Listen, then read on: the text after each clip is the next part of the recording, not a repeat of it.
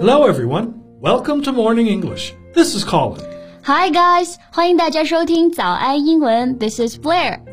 节目开始之前呢，先说一个小福利。每周三我们都会给粉丝免费送纸质版的英文原版书、英文原版杂志和早安周边。微信搜索“早安英文”，私信回复“抽奖”两个字，就可以参与到我们的抽奖福利啦。很多奖品都是花钱都买不到的哟。Yeah, we have carefully picked out these materials. They are excellent for learning English. If you can finish one book, your English will surely be better. So go to the WeChat official account for the lottery right now. Good luck to all of you. Colin, Colin, do you like watching sports? Of course. Look at me. I am the kind of guy that likes watching sports instead of playing them. 那你喜欢看奥运会的比赛吗？ The Olympics? Yeah. Yeah, yeah. I like watching all kinds of games. Oh, I know why you asked this. The 2021 Tokyo Olympics are coming. 对，That's right，二零二一年东京奥运会就要来了啊。不过原本应该是二零二零 Tokyo Olympics，但是由于疫情的影响呢，推迟了一年。那我们今天呢要学习到的第一个表达就是奥运会 Olympics，或者是 Olympic Games。 Yes. Um, Olympic is an adjective. You can say Olympic game, an Olympic champion, and Olympics is the noun.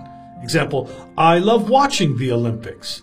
Don't get the two words muddled up. 对，很多同学啊，在遇到这两个词的时候呢，都搞不清楚。非常简单，Olympic 它是形容词，Olympics 后面加了 s，它是一个名词，相当于 Olympic Games。 Yes. So the opening ceremony of the Tokyo Olympics is July 23rd, right? Yeah. Well, That's tonight. Yeah，对，没错啊，东京奥运会的开幕式呢是在北京时间七月二十三号举办，也就是今天晚上了。各位奥运迷是不是跟我一样非常期待啊？那开幕式的英文我们来学习一下，opening ceremony。 Yeah, opening ceremony. Well, speaking of which, I still remember how fascinating it was in 2008, the Beijing Olympics. 啊，我为什么我会如此激动呢？一股强烈的民族自豪感油然而生了啊！确实，一说到奥运会，尤其是开幕式的时候呢，二零零八年北京的举办绝对是值得载入史册的。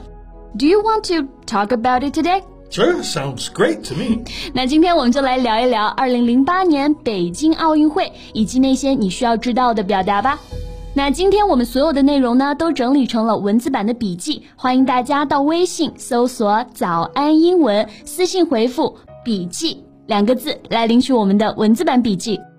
So, do you think Beijing Olympics opening ceremony is one of the best or the best? Well, it was the best. There is, uh, well, nothing comparable to it.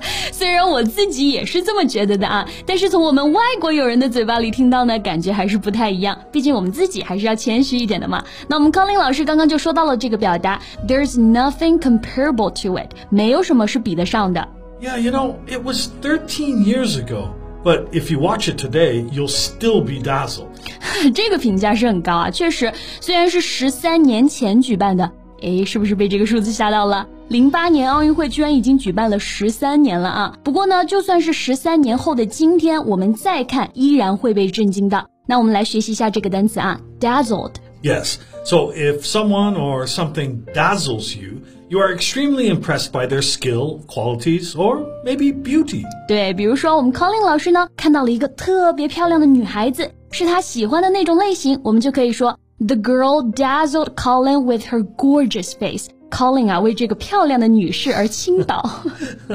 Okay, but uh, next time try knowledge. The girl dazzled Colin with her knowledge of the world. yeah, right. Like I'm gonna believe that. well, anyway, the opening ceremony was directed by a renowned filmmaker, right? Yeah. What was his name again? 啊，张艺谋 Right, Zhang Yimou, one of the best directors of China. 啊，你还知道的挺多的嘛。 Oh yeah, I've watched a lot of his films. He's excellent. 那看来这十八年确实是没白待啊！零八年开幕式的总导演是张艺谋，大家应该都不陌生啊。我觉得这个开幕式呢，算是他最优秀的作品之一了。 Yes, and I remember that the performance was comprised of two parts. 这你都记得？ 我是因为前几天查了资料才知道啊，就是我们的开幕式呢，一共分了两个篇章。Well, um, what's the first part? I think the first part was called um, Brilliant Civilization. It highlighted Chinese civilization. 对，开幕式第一个部分呢叫做灿烂文明，讲述了大中华五千年的一个灿烂历史啊。那这个灿烂文明，我们就可以翻译为 brilliant civilization。Yeah, and the second part was glorious era. It showcased modern China and its dream of harmony between all peoples of the world. 那第二部分呢，我们就叫做辉煌时代 （glorious era）。顾名思义啊，展示了现代中国和世界人民和谐的一个梦想。哇，听上去就很高级，对不对？Which performance impressed you the most? Well, there was this uh, show about the printing technique of ancient China. That was really impressive. 啊，我也记得那个表演，就是我们的四大发明之一的那个活字印刷术的展示啊。当时舞台就变成了一个个的那种印刷字，此起彼伏，特别的壮观。Well, what about you? Which part uh, did you like? 嗯、um,，我最喜欢的话应该是李宁最后点燃圣火的那一刻。Yeah, yeah, it was a, a grand sight as he was suspended in midair. 李宁最后点燃圣火的时候是身体悬空的，对不对？堪称壮观啊！那这个壮观呢，我们就可以说 grand sight。 Yeah, well, as I said, it was indeed the best Olympic opening ceremony. I think the only one that could beat it is the 2022 Beijing Winter Olympics. 只有被自己才能超越了，是不是？So, what games are you going to watch? Well, I like watching all kinds of sports, but I do enjoy those that I'm not familiar with because then I can learn something from watching. 还是很好学的嘛，我们康龙老师。我个人最喜欢的呢，像是跳水 diving，然后体操 gymnastics，游泳 swimming，还有像是一百米、二百米这种短跑啊，a hundred and two hundred meter race。 Yeah, I like watching those as well, um, especially women's gymnastics. Yeah, of course you do. Girls in skimpy clothes jumping around, it's heaven for you. Come on. It's the Olympics we're talking about. It's all about their strength and perseverance. 奥运会展示的呢，就是运动员他们的力量和这种不懈的坚持，对不对？那这个词我们可以来学习一下，perseverance。 Perseverance means the quality of continuing to try to achieve a particular aim despite difficulties. 对，我们就可以翻译为像是毅力、韧性、不屈不挠的这种精神。比如我们说，They showed great perseverance in the face of difficulty。他们面对困难时候表现出了一个坚强的毅力。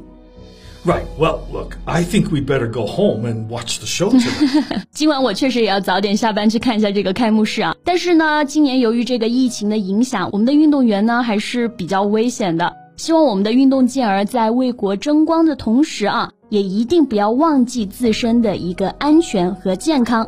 最后呢，祝愿我们的代表团们都能取得理想的成绩。我们十四亿中国人都会在电视机前为你们加油的。OK，那我们今天的节目呢，就先到这里了。最后再提醒大家一下，我们今天的所有内容都整理成了文字版的笔记，欢迎大家到微信搜索“早安英文”，私信回复“笔记”两个字来领取我们的文字版笔记。 Thank you for listening. This is Colin. And this is Blair. See you next time. Bye.